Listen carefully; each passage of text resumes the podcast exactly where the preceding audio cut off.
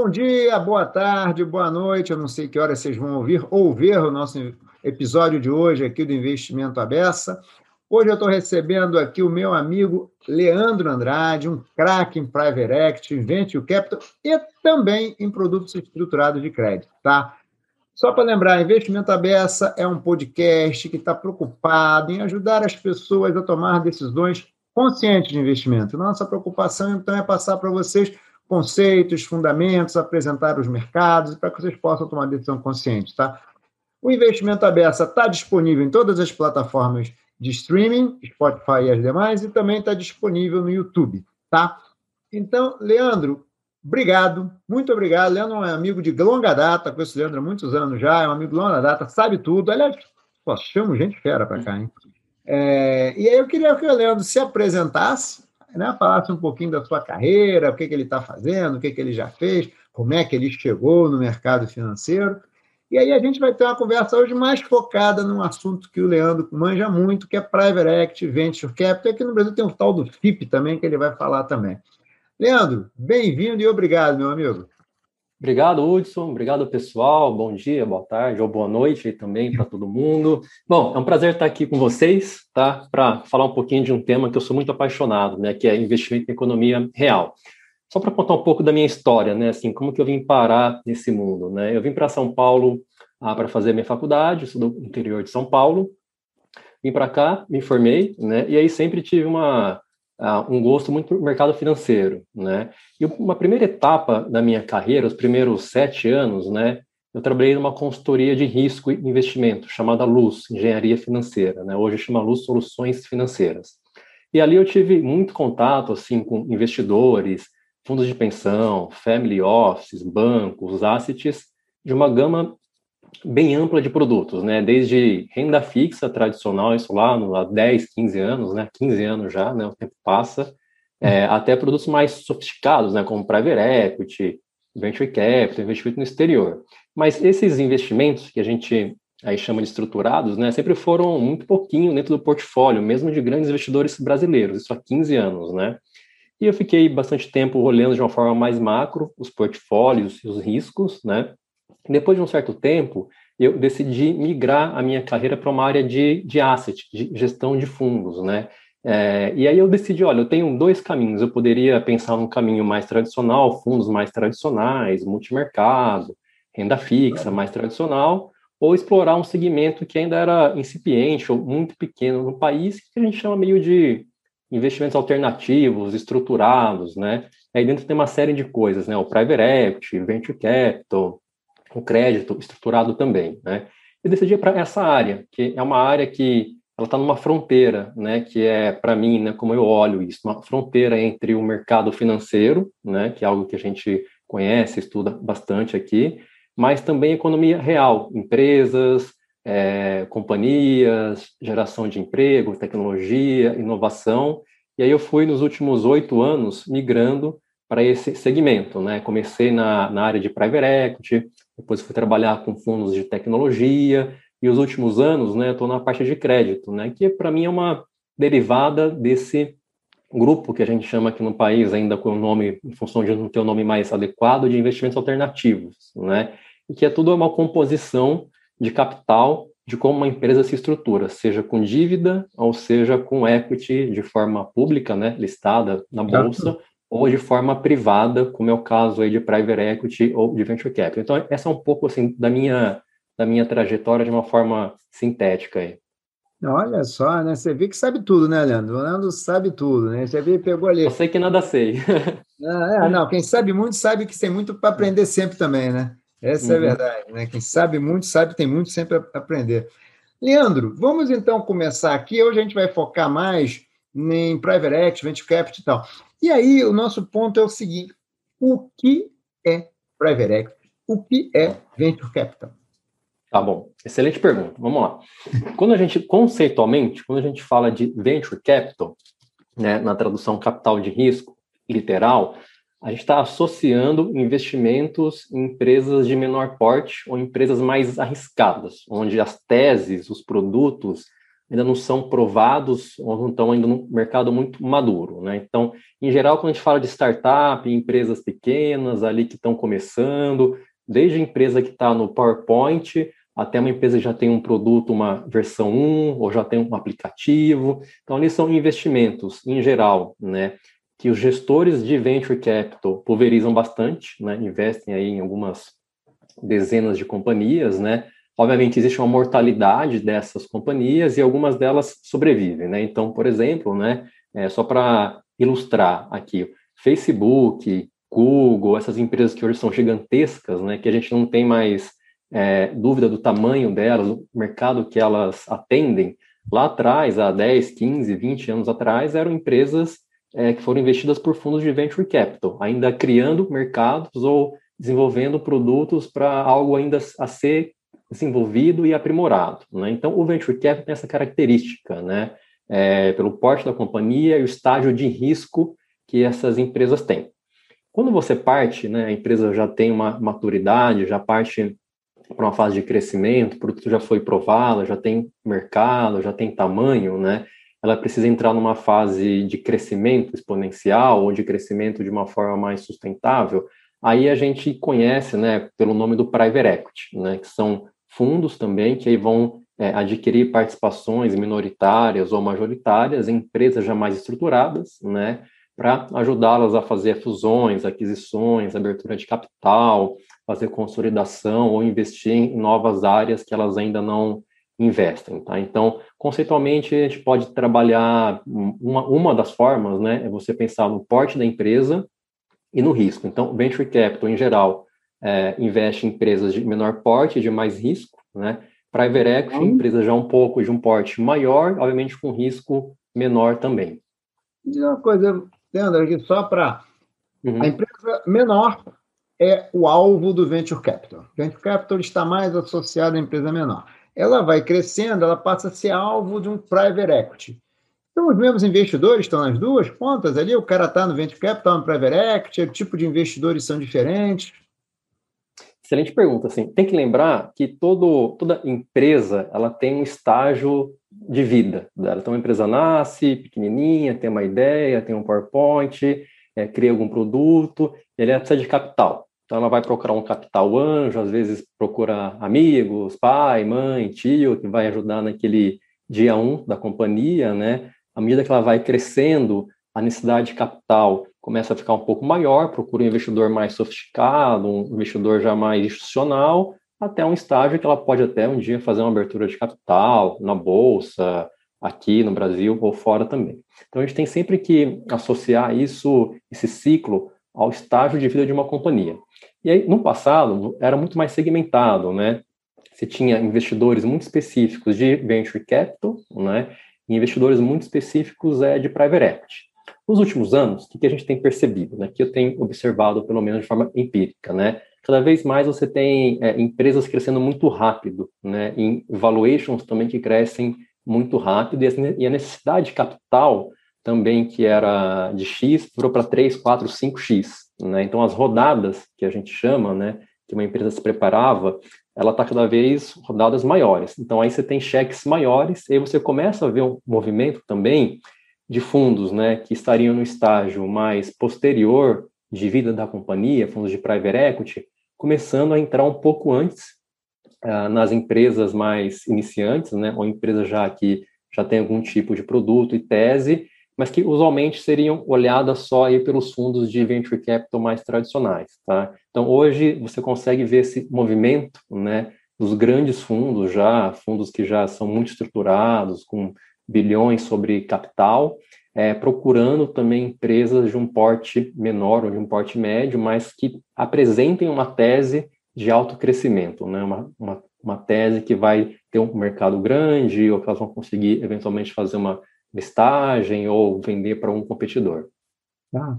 Então, assim, são estágios de empresa diferentes, ok, investidores que têm apetites a risco diferentes também, mas, assim, tem conceitualmente, tem o estágio é private equity, tem estágio venture capital e estágio private equity. Sim. Investidor pode estar Sim. querendo comprar uma tese ou outra tese, uma empresa num ciclo, numa parte do ciclo, ou outra parte uhum. do ciclo de investimento, mas conceitualmente tem dois estágios nessa história. Um estágio bem inicial, que é o venture capital, aquele maior risco, e um estágio onde a empresa já está mais evoluída, já tem um fluxo de caixa mais recorrente, mais robusto, já está já tem uma base de clientes razoável, mas ela precisa de mais capital para crescer. É isso, Leandro, só para...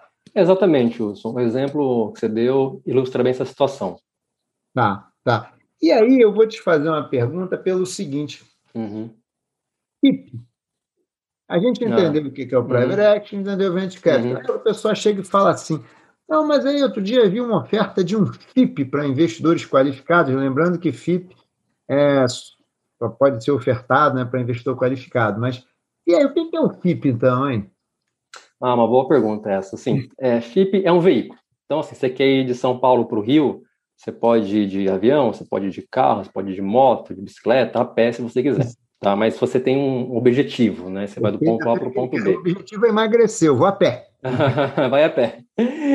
Então, você pode fazer isso de várias formas, né? Então, a forma de você estruturar um investimento em empresas de capital fechado, como é o caso de private equity, venture capital, é usar um veículo né, regulado aqui no país chamado FIP, que é Fundo de Investimento em Participações. Tá? Então, o FIP ele é uma casca, ele é um veículo né, que vai te ajudar ao gestor e aos investidores e às empresas investidas a acessarem esse capital e essas estruturas de uma forma regulada, de uma forma eficiente. O FIP aqui no Brasil é só para investidor qualificado, né? Então, qualificado, lembrando, é aquela pessoa né, que tem mais de um milhão de reais em ativos financeiros, né? Ou que tem alguma certificação aprovada pela Ambima é, e pela CVM. É, esse é o público-alvo de quem investe dentro desse FIP. Então, os gestores de private equity ou de venture capital organizam né, as suas estruturas de investimento através desses veículos. Você pode ter também casos que utilizam outros veículos também para fazer a mesma coisa. E no FIP aqui também você tem muitas empresas e famílias, né, com objetivos não só de retorno financeiro, mas objetivos é, de sucessão, questões patrimoniais, que organizam os seus investimentos dentro de FIPs também. Então, é, o FIP ele é usado, uma boa parte dele, né, é, por gestores, né, que vão fazer investimentos com objetivo financeiro, entre outros, mas também por empresas e famílias que não necessariamente vão vender aqueles ativos depois de 5, 10 ou de 15 anos. Aí, só para fazer uma segmentação, Leandro, é, talvez o pessoal entender por que, que alguém usaria um FIP para botar as suas empresas ali dentro e tal, qual é o... Porque, assim, na, uma parte da história, eu acho que a gente mais ou menos consegue dizer o seguinte: ó, você pode fazer o private equity, o venture capital, a partir por meio de um veículo que é o FIP. Então, beleza. Uhum. Então, estou imaginando que tanto o venture capital quanto um, um private equity vão, vão estruturar um FIP, né? vão montar um uhum. FIP e dali vão comprar as empresas. E qual é a vantagem que você teria de usar o FIP para, por exemplo, botar as suas empresas ali? Oh, você tem algumas, né? Você tem uma vantagem que pode ser um planejamento fiscal, tributário, dentro do que a norma permite, né? Então você pode postergar eventualmente ali quando você vende um ativo e compra outro a questão do imposto de renda, né? Mas também facilita bastante a sucessão. Vai passar isso para filhos e netos, né? Você já pode determinar ali quantas cotas, né? Como vai ser essa governança é, usando um FIP para isso. Né? Então, é bastante comum você ver isso com grandes companhias, né, que têm as suas participações societárias dentro dessas, desses veículos né, estruturados como FIPs, né, e ali você tem alguns cotistas, né, que são os membros ali é, originais, e também os membros que vão ser sucessores daquele, daquele grupo. Né? Hum, interessante, interessante. Não, só para deixar fazer a diferença para as pessoas de repente alguém pode ficar com dúvida, mas por que, que tem duas, digamos assim, dois objetivos, né? Um que é um objetivo capital de risco, outro por muito, como tudo no Brasil, né? A tributação explica bastante, né? Uhum, uhum. É, mas bastante cuidado com isso sempre. Sempre consulte é. seu advogado, seu contador, porque isso sempre tem algumas alguns boa. temas ali que são bem concernentes para esse público, né? Não, não, boa, boa, boa, boa, boa. Não é um negócio para aprendiz de feiticeiro, né? Tem que ser é cercar de bons profissionais, né? É. Leandro, vamos lá. Pensando aqui no seguinte, você falou que muito interessante, né?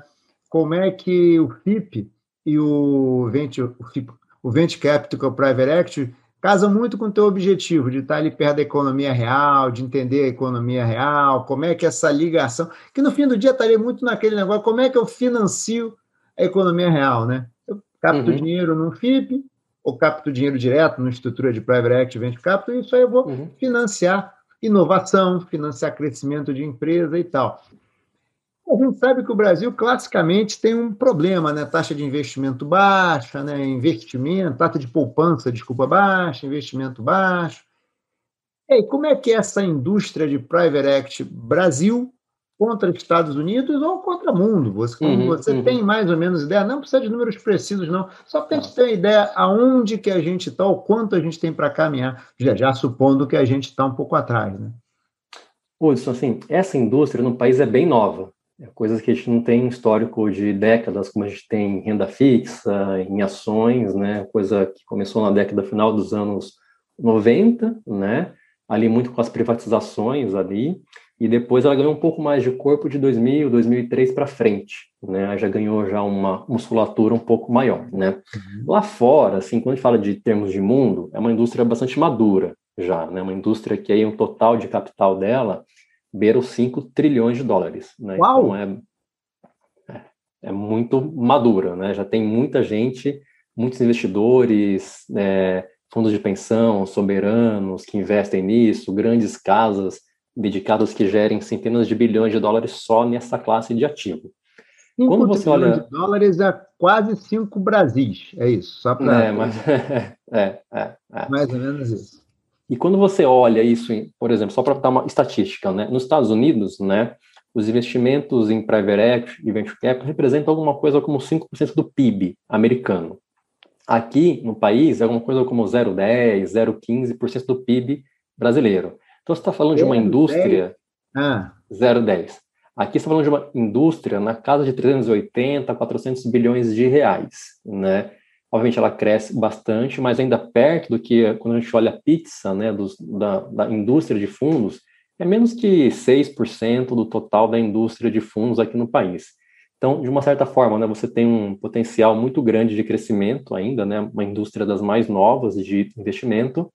É, lá fora, é uma indústria já bastante consolidada, né, os investidores já alocam isso nos portfólios como uma classe de ativos mesmo. Né, então, se você pegar, por exemplo, é, endowments, né, endowment de Yale, né, é, ele tem ali mais de 35% dos ativos dele em fundos de private equity ou de venture capital, né, e tem tido um retorno histórico na casa de 12 a 13% ao ano em termos reais nos últimos 20 anos, né. Aqui no Brasil, a estatística é mais difícil da gente conseguir. Então, o estudo da, da Spectra com INSPER, né, a gente conseguiu ver, os dados ali mostram que o retorno desse tipo de veículo de investimento aqui no país beira, na média, 9% e 10% ao ano, tá? Mas a amplitude é muito grande. Então, você tem muitos bons gestores, né? E alguns que também não tiveram tanto sucesso. Então, a dispersão de retorno aqui no Brasil é muito maior nessa classe de ativos do que é nos Estados Unidos, em função de ser uma indústria um pouco mais nova aqui e um ambiente, obviamente, institucional muito distinto do que é nos Estados Unidos, né? Hum, tá. Você falou uma coisa aí, Leandro. Você tem duas perguntas. Vou fazer a primeira, essa aqui. Classe de ativos. Uhum. Quando a gente fala em investimento, a gente costuma dizer que a pessoa tem que fazer diversificação. E uma das questões da diversificação é você colocar os seus recursos em diferentes classes de ativos. Private Equity Venture Capital são consideradas classes de ativos? E mais ou menos assim uma ideia para as pessoas, por que, que você acha isso, hein? Olha, quando você fala assim de um investidor pessoa física, né, que ainda está ali começando, é difícil você falar que isso pode ser uma classe de ativo para para essa pessoa, né, para um portfólio único de uma pessoa física. É, por quê? Por questões regulatórias, acesso, tamanho, ticket e diversificação.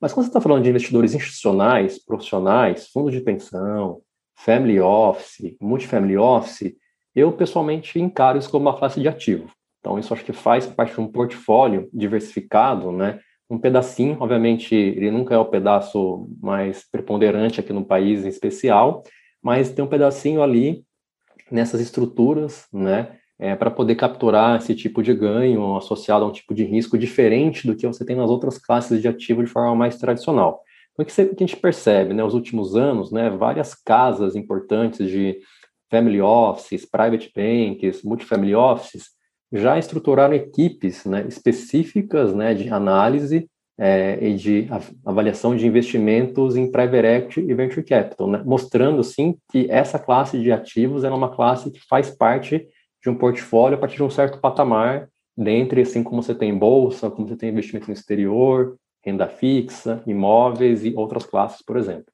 Tá. Então, na verdade, é o seguinte, é... ao que parece aqui, né, Leandro?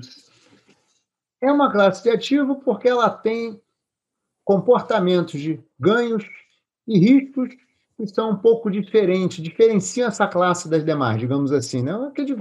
Na verdade, cada classe ela tem uma, uma ela conta uma história de risco e de retorno, uma história de ganhos e perdas. Né? E aí, cada ela se torna. Essa classe é diferente daquela, a gente vai classificando, né? Ah, esse tem um uhum. determinado componente de retorno, é uma classe, essa é outra classe, essa é outra classe. Private Equity Venture Capital também tem essa característica. Como você falou, elas têm. A gente está, neste caso, colocando empresas que estão num ciclo, um estágio de maturidade inicial, né? um estágio de vida inicial, portanto, tem um risco maior.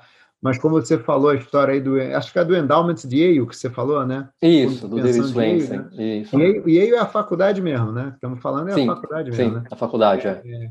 Tem um pedaço preponderante e com um ganho que ele é um ganho, pelo que você falou, é, frequente. Deixa eu dizer que é um uhum. é um ganho frequente. Aqui a dispersão é grande ainda, né? O que faz com que a pessoa provavelmente fique assim você pode ou não apostar, entre aspas, aqui só brincando, no cavalo certo ou no cavalo errado, né? Porque a dispersão Sim. ainda é grande, né? Sim, exatamente. Aqui a dispersão, por ser uma indústria mais nova, né? É, também, assim, o ambiente aqui no país ainda é muito distinto, né? Para fins desse tipo de investimento. Então, a dispersão aí entre diferentes ativos e os fundos acabam sendo um pouco maior do que você observa já em mercados já mais tradicionais, já mais avançados nesse tipo de tema. Tá. E, Leandro, você acha o seguinte, você falou uma coisa aí, que é uma coisa que ultimamente eu acho que faz. Tem um negócio que eu acho que faz um pouco de diferença, que é o nosso ambiente de negócios, né? Que tem a ver com estabilidade regulatória, estabilidade das regras, os nós tributários também que a gente tem. Como é que você mais ou menos enxerga isso? Você enxerga isso como alguma coisa que realmente dá uma travada no crescimento desse mercado? Por que, que eu te faço a pergunta? E aí tem que perguntar para quem entende, né? E também, se você também achar que não tem, não tiver opinião formada, também não precisa se arriscar também, não. É, a impressão que eu tenho é que a questão, e a gente vê pelas privatizações, o tempo que demora e tal, a gente tem um marco ainda regulatório é, ou um ambiente institucional de regras ainda que faltam mais clareza e até mais persistência nas regras. As regras mudam com uma certa frequência aqui que é desagradável para quem vai fazer. Desagradável é uma palavra bonita, né? Para quem uhum. vai fazer investimento de longo prazo. O que, que você acha disso?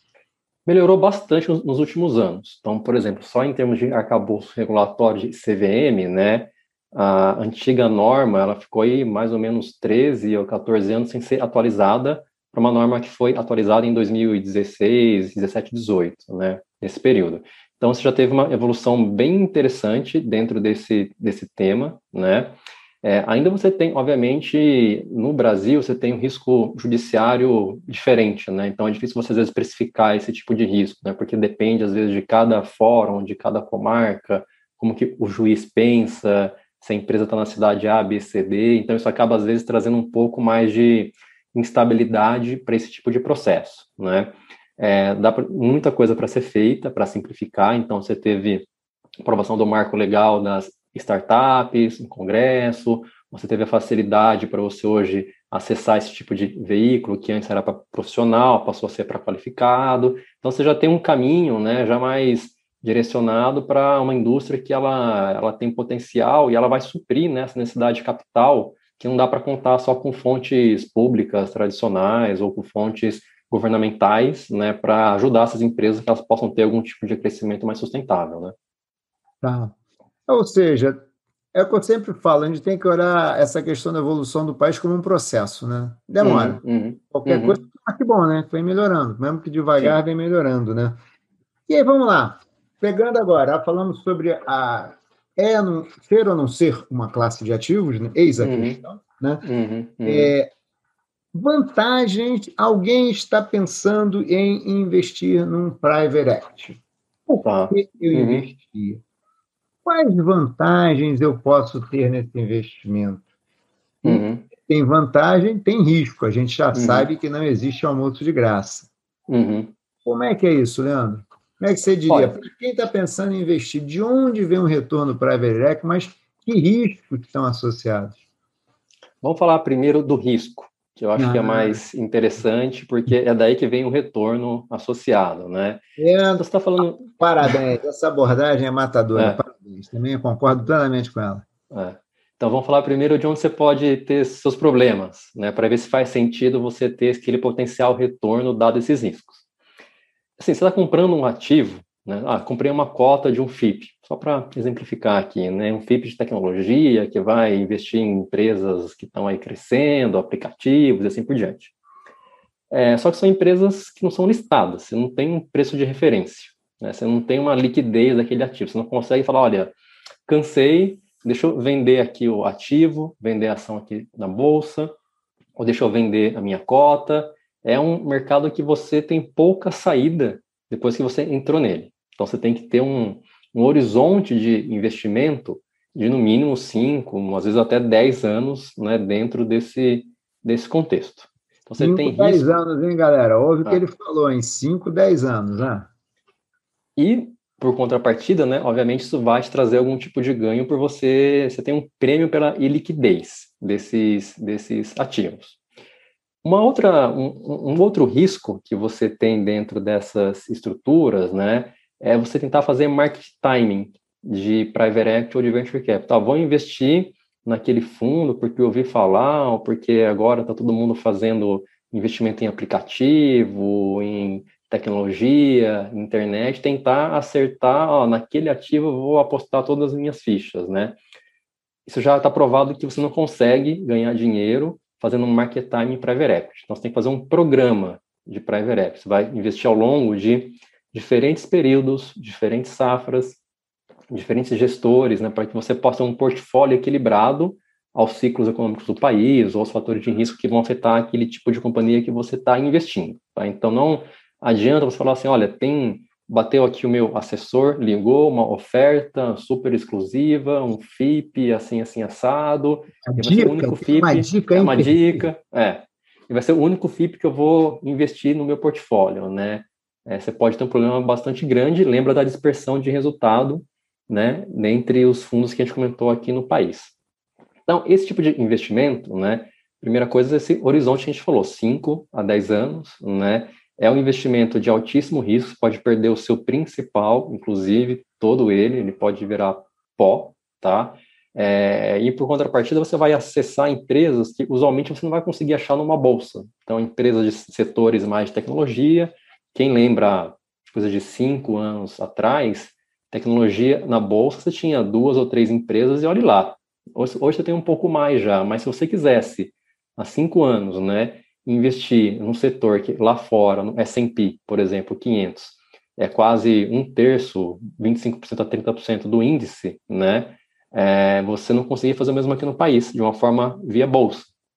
Então, você tinha que procurar estruturas né, de capital privado, né, private equity, venture capital, para acessar setores que você não conseguiria usualmente é, acessar via bolsa de valores. Né? Então, isso, isso é, permite né, esse tipo de instrumento para acessar companhias, setores e teses que não são ainda usuais na bolsa ou empresas que não estão preparadas para ir para a bolsa. Na verdade, assim, todo gestor, investidor, está preparando aquelas companhias né, para ter uma evolução. Essa evolução pode terminar com IPO, né, ou com a venda para um estratégico ou algum tipo desse cenário, né? É, obviamente, assim, você consegue por isso capturar mais retorno, então, você está entrando, assumindo um pouco mais de risco, né, numa empresa de capital fechado, né, uma empresa que ainda tem uma série de caminhos a desenvolver, e, obviamente, o retorno, né, ele, é, ele tende a ser, pelo menos teoricamente, né, maior do que você conseguiria nos mercados já mais tradicionais. Esse retorno, ele vem muito especial, tem uma, algumas pesquisas que já mostram isso, que um pouco mais da metade do retorno é, dos fundos de private equity e de venture capital vem de melhorias operacionais. O que, que isso quer dizer? Quer dizer o seguinte: o gestor foi lá, analisou uma empresa, né, investiu um percentual daquela companhia, controle ou não, e essa empresa cresceu. Ela não teve só uma expansão de múltiplo, então ela cresceu a venda, ela reduziu o custo, melhorou a margem, EBITDA, lucro, expandiu os mercados. Então, metade ou mais do retorno vem de atividades que vão fazer com que a empresa cresça de forma operacional. Um outro pedaço você pode vir de é, múltiplo, você comprou por uma vez um múltiplo PL, por exemplo, e vendeu lá por três, né? Você pode ter de alavancagem também, mas está provado já que os fundos que consistentemente dão retorno é aquele que tem uma tese muito grande de melhoria operacional na companhia investida. Trabalho árduo, então, né, meu cara? Nem é dizer Sua que você... camisa. Não, não, é. até gostei de você falar disso pelo seguinte, porque hoje em dia a gente fala-se muito em inovação, inovação, inovação, e parece que assim, que alguém vai ter uma ideia genial e aquela empresa simplesmente vai bombar porque o cara teve um produto que foi. Mas você está uhum. falando o seguinte: está provado que metade, ou seja, uma boa parte das empresas que conseguem aumentar sua capitalização, aumentar o seu valor, conseguem porque tem trabalho árduo mesmo. Olhar dia a dia, procurar eficiência, reduzir custo, definir bem produto, boa estratégia de marketing, divulgação, processo. Ou seja, o tradicional sentar e trabalhar. É, é isso. É isso. A, a, única coisa que a gente acha que pode dar certo ainda, né? Sentar é, e trabalhar. Não. não tem saída, não tem almoço grátis, né? Como diria Friedman, né? É, não tem almoço grátis. O cara sentou e trabalhou. A outra parte vem de aumento de múltiplos, que pode estar associado tanto a essa melhoria operacional, as pessoas olham, e também ao uhum. mercado. Às vezes o ciclo econômico ajuda, às vezes o mercado passa a ter uma visão melhor daquele. Ah, esse negócio agora eu acho que vai dar certo, então o mercado é essa questão dos múltiplos que você falou que também podem acontecer. Mas é muito estar focado. Que bom, eu gosto disso porque no fim do dia, uma das coisas que a gente sempre tenta evitar essa ideia de que é possível ganhar dinheiro fácil e rápido. Né? Não é. Uhum. E você mostrou agora, a inovação é importante, é, o cara tem um produto inovador. Mas se não chegar a trabalhar é, com afinco, dedicação, botar a cabeça para funcionar, muitas e muitas vezes poucas horas de sono, né, Leandro? A coisa não roda, né? Não roda, não a roda. A coisa não roda, não basta ter a ideia. Né? Mesmo fazendo tudo isso, pode não dar certo ainda, né? Não, não, com certeza. Não, a gente é. sabe do seguinte: se você fizer tudo, pode ser que dê certo, mas se você não fizer, vai dar errado. Isso é, isso é verdade. Isso é certo, né? isso é verdade, isso é certo. sabe disso, né? Isso a gente sabe disso, tá? Tá certo. E Hoje em dia, Leandro, olhando um pouco para Brasil hoje, como é que você vê é, esse mercado de private equity, venture capital, olhando o Brasil numa perspectiva aí de 10 anos, vai? Como é que você vê? Perspectiva longa, porque ano que vem tem eleição, uhum. então vai ser um ano diferente. Esse ano, esse ano o processo eleitoral começou cedo também, já está. Então, assim, vamos pensar em 10 anos, 15 anos para frente, né, diferentes governos. Como é que você vê esse setor aqui? Você vê um upside, ou seja, um momento, um momento de crescimento, boas oportunidades de crescimento. E aí, obviamente, aquele porquê, né? O que, que mais ou uhum. menos você traria aí para a gente sobre esse, sobre esse tema? Eu acho que muita coisa converge para um crescimento. Vou chamar desses mercados alternativos, seja crédito, private equity, venture cap, tudo que não é investimento que a gente chama de tradicional, né, ou renda fixa, título público, né, ou é, só bolsa pura, é, a gente tem uma avenida grande de crescimento, né? Por quê? Você tem alguns fatores, né, como uma taxa de juros mais baixa. Ah, está subindo, vai, pode ir para 4, 5, 6? Pode ser que seja, tá? Mas será que volta para 40, quem já teve lá, lá atrás, ou para 15, né? Então você tem alguns fatores macroeconômicos, né, que são é, super importantes para esse tipo de capital. E você ah. percebe, obviamente, assim, as pessoas, os investidores, né, vão deslocando o seu capital ali do título público, da LFT ou do CDB, um pedaço disso começa a ir para mercados que estão mais ligados à economia real, como bolsa de valores, como fundos de crédito, como fundos de private equity.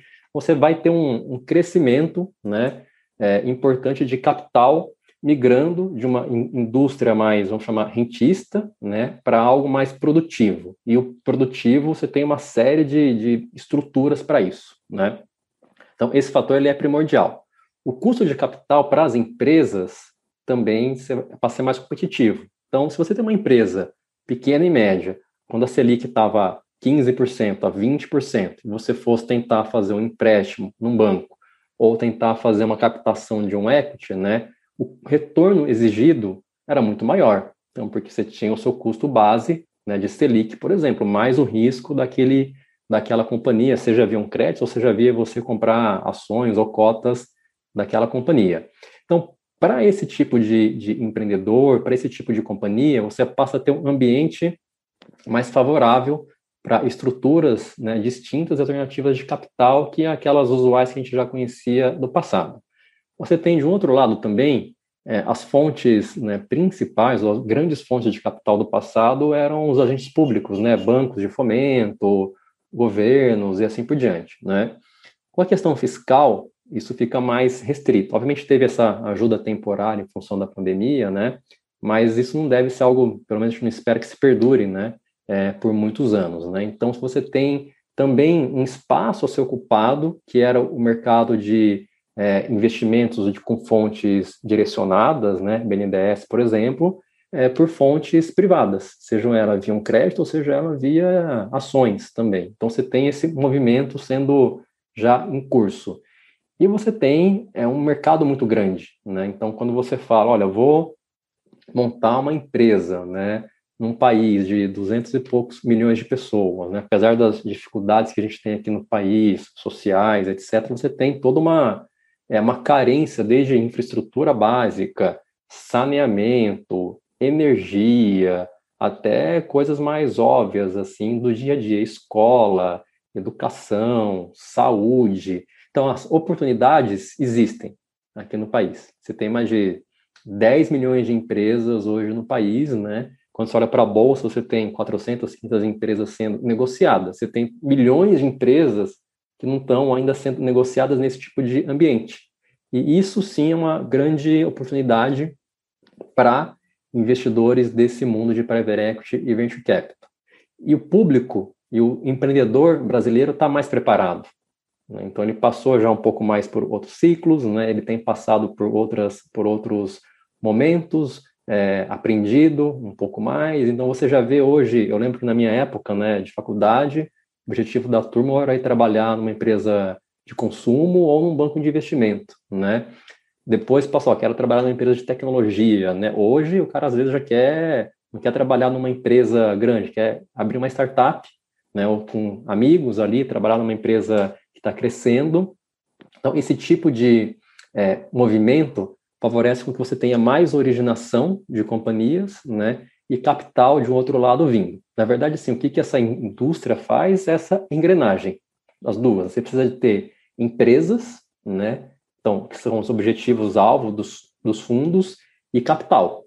E juntar essas pontas para que isso possa criar um círculo virtuoso de crescimento, né? E isso retornar, obviamente, lucro para os investidores, que vão pegar um pedaço desse lucro, reinvestir nesse tipo de fundo e criar um, um círculo é, de longevo de 10, 20, 30 anos de investimentos é, em private equity e venture capital. Hum. Na verdade, Leandro, você tem uma visão otimista. Que bom, tem uma visão otimista. Sim, né? sim. Tem uma visão otimista e você colocou um ponto aí que eu concordo muito com você, sabe? Eu acho que o, eu acho que hoje em dia está se tornando mais é, consensual isso. O investimento para o crescimento do Brasil vai ser privado.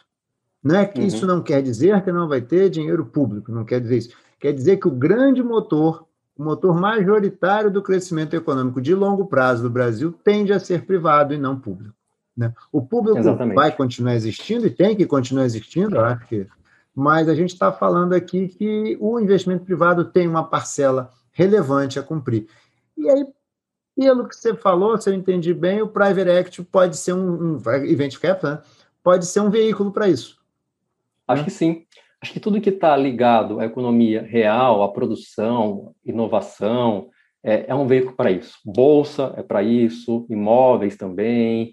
Private equity, venture capital, crédito. Então, aquele capital que ele vai ser empregado para gerar retorno, né, seja para o acionista ou seja para o credor, ele vai ter cada vez mais espaço dentro do país. Então, assim, só para ilustrar, é, o mercado de previdência fechada, né, fundo de pensão, está falando que é um mercado de quase um trilhão de reais hoje, né? Eles têm menos de 2% do PL deles investido nesse tipo de fundo. Que acontece? De um lado, ele tem o passivo dele, né, os, os pensionistas, querendo ali ganhar um, alguma coisa como IPCA mais 4, 5, 6, que seja a meta atuarial dele, né? Mas se não acha mais ativo, né, NTNBs, né, como eles sempre é, compravam, né, eventualmente nesses preços. Então você já percebe com que esses investidores, mesmo de grande porte, né, já estão dando mais atenção para ativos ligados, seja a bolsa, se, seja é, fundos estruturados, AFIPs, né, para poder usar esse capital para rentabilizar e entregar os objetivos de gestão que ele tem também com seus participantes e pensionistas. Não, não, não, acho que faz sentido. E você colocou mais uma, quer seja, tem a ver com o que você falou, que é o seguinte, taxa de juros, né? A gente tem aí, obviamente, que a gente precisa ter uma taxa de juros, digamos, decente, uma taxa de juros civilizada, porque senão é o que você falou, né? Entre ganhar 15% sem risco, quanto é que você pede de retorno com risco, né? Tem que pedir um retorno muito maior e não, sai, e não, é, e não é fácil encontrar investimento que dê, por exemplo, 20%, 25% de retorno ao ano. Não, é uhum. para compensar o risco que você vai ter, né? Sim. Muitas Sim. vezes até mais do que isso, né? Então, Sim. realmente faz sentido, ou seja, estabilidade macroeconômica e uma taxa de juros que torne o custo de oportunidade, né, que torne essa continha que o cara faz. O custo de oportunidade é essa conta, né? Eu posso ficar ali numa Selic de 15 sem correr risco e ganhar 15% sem risco, praticamente, ou eu posso para um ativo de risco, mas eu tenho que ganhar quanto eu tenho que ganhar para compensar esse risco, vis-à-vis -vis os 15% sem risco, né? Acho que é um Sim. pouco disso. É. Meu amigo Leandro, a gente está chegando aqui ao final, meu cara. Você vê como é Opa, que a coisa. Já? Passou rápido demais. Vai conversando, vai conversando. Queria te pedir aqui para você assim, dar um fecho aqui, é o seguinte.